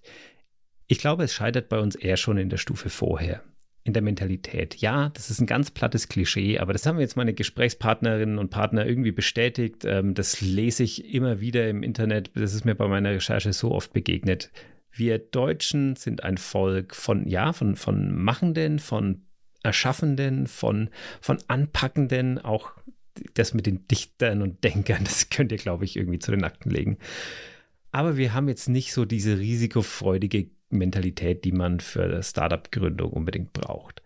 Das Schöne aber ist, ich habe das Gefühl, dass die Zeiten sich gerade ändern das hat mir der Hackathon gezeigt, das hat mir Daniel irgendwie zwischen den Zeilen mitgegeben, das haben mir die Recherchen, also alle, alle Zahlen im Startup-Monitor, im Gründungsmonitor, alle Zahlen gehen nach oben. Es ist viel in Bewegung mal wieder. Wir haben eine Startup-Beauftragte, wir haben Bundesverbände, wir haben Einrichtungen, an die man sich wenden kann, wir haben Beratung, wir haben ja viel auch, was in Richtung Studierende weitergegeben wird.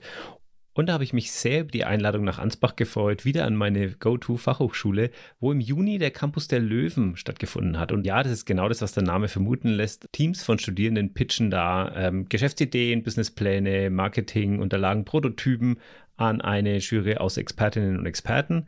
Und es war total schön, da auch einige Bekannte aus dieser Folge wiederzutreffen. Könnt ihr nochmal auf das Kosten- und Abo-Modell und so eingehen? Also ich habe das verstanden, das macht grundsätzlich Sinn, aber was kostet jetzt genau wie viel? Und äh zwar sehen wir so, dass die Armbänder wahrscheinlich ungefähr 80 Euro kosten werden und dazu eben das Abo-Modell 5 Euro oder knapp 5 Euro im Monat.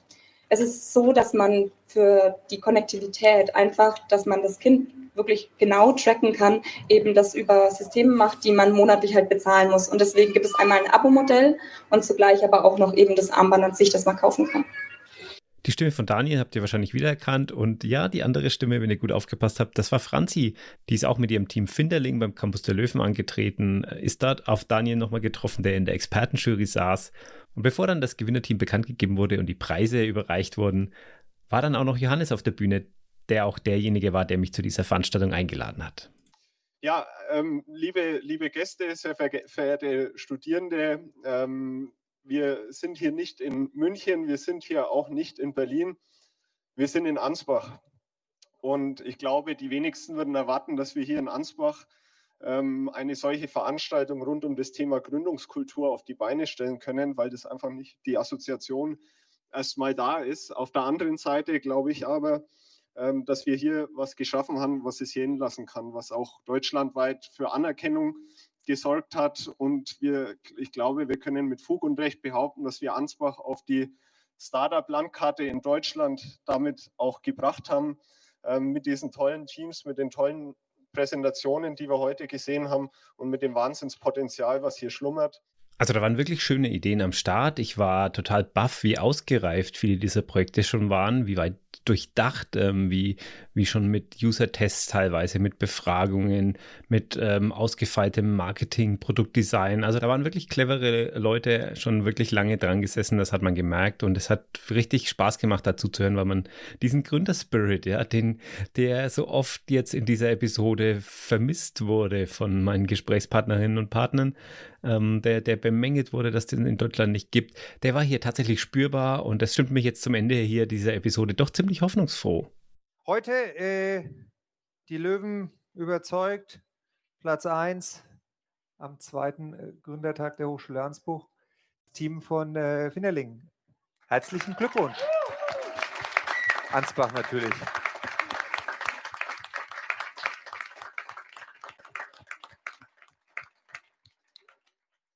Nicht rödeln, wir haben keine Zeit. Habt ihr doch hier, zack, zack. Herzlichen Glückwunsch. Sowieso, es gibt nur die linke Backe, weil, weil sonst geht das Mikro kaputt. So. Schon wieder Schilder nehmen, Schilder nehmen. Ja, zwei Schilder, ne? Können wir nicht in die Mitte. Ganz, ganz, ganz viel Schilder. Gewonnen hat das Team Finderling mit einer Produktidee, bei der sich ja, Datenschützern wahrscheinlich die Nackenhaare aufstellen. Ähm, es geht darum, nämlich die, die eigenen Kinder zu tracken. Über ein Armband, das mit einem GPS-Tracker und einer SIM-Karte fortlaufend die Position des Kindes nach Hause funkt. Ich will da jetzt aber an der Stelle gar nicht bewerten. Äh, die Datenschutzdiskussion ist übrigens auch so eine, die oft mit dem Holzhammer geführt wird. Also es wird ganz oft, äh, wird einfach Datenschutz, Datenschutz, Datenschutz gerufen, um sich nicht näher mit irgendwelchen rechtlichen Abhängigkeiten auseinandersetzen zu müssen. Oder um keine sich wirklich ausgefeilte technische Lösung überlegen zu müssen, dann ist das so ein Keulenargument, Datenschutz und damit ist die Diskussion vom Tisch. Und so ähnlich verwenden wir auch Klischees. Wir verwenden das, um uns eine Meinung vorzufertigen und uns nicht in der Tiefe mit etwas auseinandersetzen zu müssen. Aber nicht mit mir. Ich diskutiere jedes Klischee auch gerne mit meinen Gesprächspartnern. Man sagt ja immer, die Amerikaner, die, für die ist es ganz normal, dass die drei, vier, fünf Companies gründen, die alle irgendwie dann scheitern und aber trotzdem ist es irgendwie positiv und es wird als Leistung angesehen und irgendwann schafft man es schon so ungefähr. Ne? In, in Deutschland haben wir da, glaube ich, eine andere Mentalität. Oder wie würdest du das einschätzen?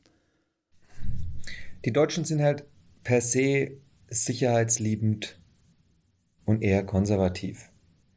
Auch das ist wieder mit den Beispielen, die wir vorhin Richtung Startup und Konzern mal kurz angeschnitten hatten, meiner Meinung nach zu erklären. Deutschland geht sehr gut, das heißt, wir haben sehr viel zu verlieren. Und dann ist dieser bewahrende Aspekt, der ja in großen Teilen auch meiner Meinung nach die Regentschaft von Frau Merkel mitgeprägt hat, ist halt nicht genau das Benzin und sozusagen ähm, äh, das Futter, das, das äh, der Entrepreneurial Spirit braucht. Und deswegen ist es in Deutschland gesamtkulturell jetzt also nicht so wie äh, äh, in anderen Ländern sind, denen es noch nicht so gut geht, wo der gesamthafte gesellschaftliche Hunger einfach noch sehr, sehr viel größer ist. Das ist ein super spannender Gedanke. Das äh, habe ich jetzt gerade, kommt mir jetzt gerade, ne, dass, dass dieser Politikwechsel und, und die ganzen Entwicklungen, die gerade auf der Welt passieren, dass die vielleicht ähm, sowieso an, diesen, an dieser Sicherheit nagen, äh, die, wir, die wir immer so be zu bewahren versuchen könnte sich dadurch ja vielleicht auch tatsächlich was ändern, im, im, genau in dieser Mentalität. Das kommt auf den politischen Rahmen drauf an.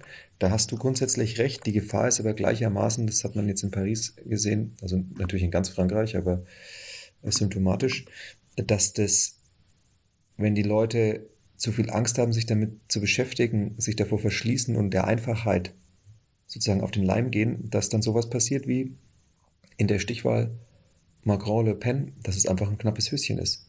Und ähm, wir dürfen uns nicht davor wegducken, dass äh, wir in noch jüngerer Vergangenheit, ne, ähm, äh, Drittes Reich, äh, echt also große Scheiße fabriziert haben. Ich bin fest davon überzeugt, dass über die Generationen dieses Gedächtnis sozusagen an, an Langzeitamnesie leiste, äh, leidet und ich bin auch leider also wir sind nicht gefeit davor, dass äh, sowas uns nicht nochmal passiert. Und da müssen wir sehr, sehr vorsichtig sein. Und auch da glaube ich, ein offenes Mindset, ja, Growth Mindset, progressive Haltungen, Gestaltungswillen sind hilfreich. Denn alles andere ist halt äh, äh, Stillstand ist Rückschritt, hat, glaube ich, Herbert Grönemeyer mal gesagt. Wenn du nach vorne blickst ähm, mit, mit Flix, ne? wir haben vorhin auch mal ganz kurz das, das Auto angesprochen. Ähm, ich, von außen würde ich sagen, ey, das ist total logisch, ähm, dass ihr jetzt genauso wie ihr Bus und Bahn erobert habt, ähm, als nächstes das Auto erobert. Aber der Deutsche und sein Auto ist ja auch, ist ja auch ein ganz spezielles Thema. Aber wie können wir hier, wie können wir hier ein Umdenken erreichen? Oder ist, ist das was, was ihr gar nicht mehr verfolgt? Ähm, ich meine, ich habe gesehen, Flixcar hat auf Wikipedia nur einen Mini-Absatz. Ähm, also da habe ich jetzt irgendwie keine neueren Nachrichten dazu gefunden. Ähm, treibt euch dieses Thema noch um oder ist es eigentlich als Feld zu verbuchen? Uns geht es ja darum, dass wir immer das optimale Angebot äh, für Menschen bereitstellen, die sozusagen äh, geteilte Mobilität auf der langen Distanz suchen und, und eben ähm, nicht individuell reisen wollen und die im besten Fall auch das möglichst ökologisch machen wollen. Das heißt, Fliegen ist für uns gerade aktuell auch noch kein Thema. Und ähm, da gibt es natürlich unterschiedliche Use Cases und man hat dann unterschiedliche Größen, die einem zur Verfügung stehen. Im Zug passen weit über 100 mal mehr äh, äh, Menschen als äh, in den Doppeldecker und offensichtlich passen in den Van weniger, Schrägstrich in den Car weniger als ein Bus. Wir haben das mal probiert, ähm, einfach um zu gucken, ob das äh, komplementär zu unserem Angebot ist. Ähm, bisher läuft es in Frankreich ist natürlich auch der, der, der Markt- und Wettbewerbssituation geschuldet, ist aber jetzt nichts, äh, wo wir uns den Fokus äh, extrem draufsetzen, weil im Verhältnis musst du deine Ressourcen immer sinnvoll allokieren und unser größter strategischer ähm, äh, zukünftiger Pfeiler ist eben der Flixtrain und deswegen steht der an erster Stelle. Schade, weil ich glaube, da hat auch so ein bisschen der Wunsch aus mir gesprochen bei der Frage. ja, wenn ich äh, morgens in die Stadt reinfahre und ich sehe, dass ich im, im Stau stehe und in jedem Auto eine, eine Person sitzt, ähm, dann ja, würde ich mir tatsächlich wünschen, dass mal jemand herkommt und, und einen, einen großen Wandel an der Stelle irgendwie anstößt. Ich glaube, das wird noch passieren. Ich kann noch nicht hundertprozentig sagen, wann. Ähm, und ich bin auch nicht sicher, ob, das, äh, ob wir der absolute Treiber da sein werden. Aber ich gebe dir recht.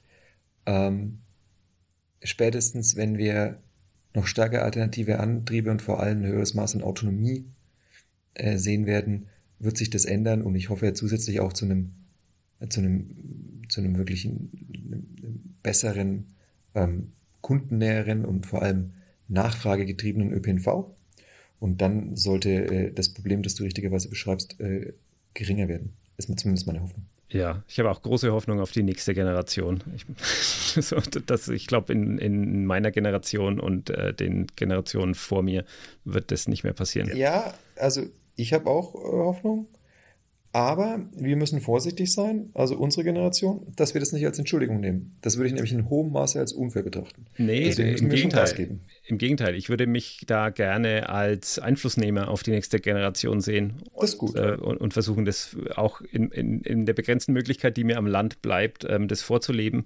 Ähm, zumindest so sinnvoll, wie es eben geht. Und äh, das hoffentlich dann meine Kinder zu sehen, die das irgendwie viel, viel besser lösen als ich. Sehr geehrte Podcast-Hörerin, sehr geehrter Podcast-Hörer, hiermit bewerben wir uns als dein nächster Arbeitgeber. Ja, ich weiß schon, dass das normalerweise andersrum läuft, aber ich finde, dass sich Unternehmen heutzutage durchaus etwas reinhängen müssen, wenn es um neue Mitarbeitende geht. Falls du also Scrum Master bist oder viel Erfahrung hast mit Fullstack, Backend oder Frontend Entwicklung, dann freue ich mich über eine kurze Nachricht an jobs at branded.dev und dann schicke ich super gerne unsere Bewerbungsunterlagen einschließlich Anschreiben, Lebenslauf und Fotos zu dir. Bis hoffentlich bald und mit den allerbesten Grüßen von deinen neuen Kolleginnen und Kollegen von Branded.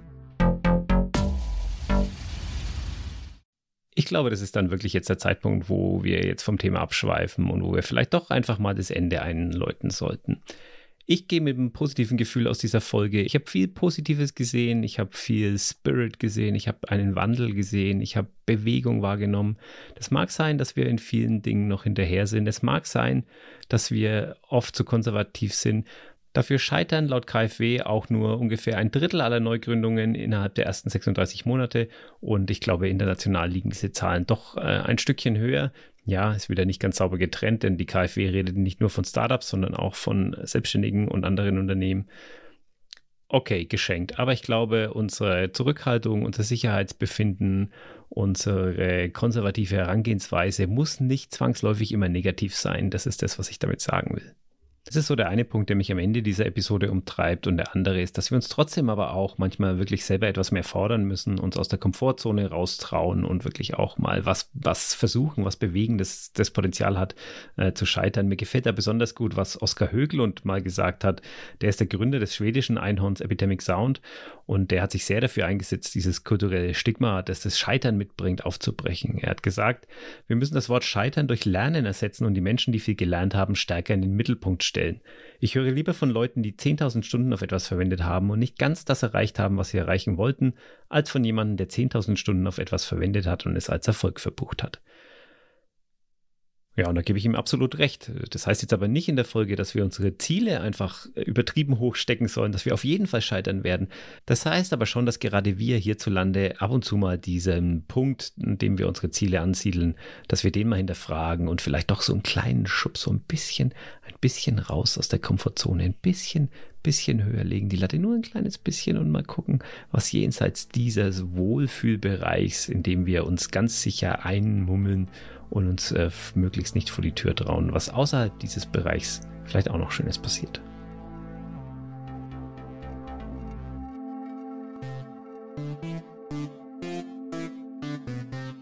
Ich bin Jürgen Kraus, wir sind Branded und das ist Schwarzcode Gold.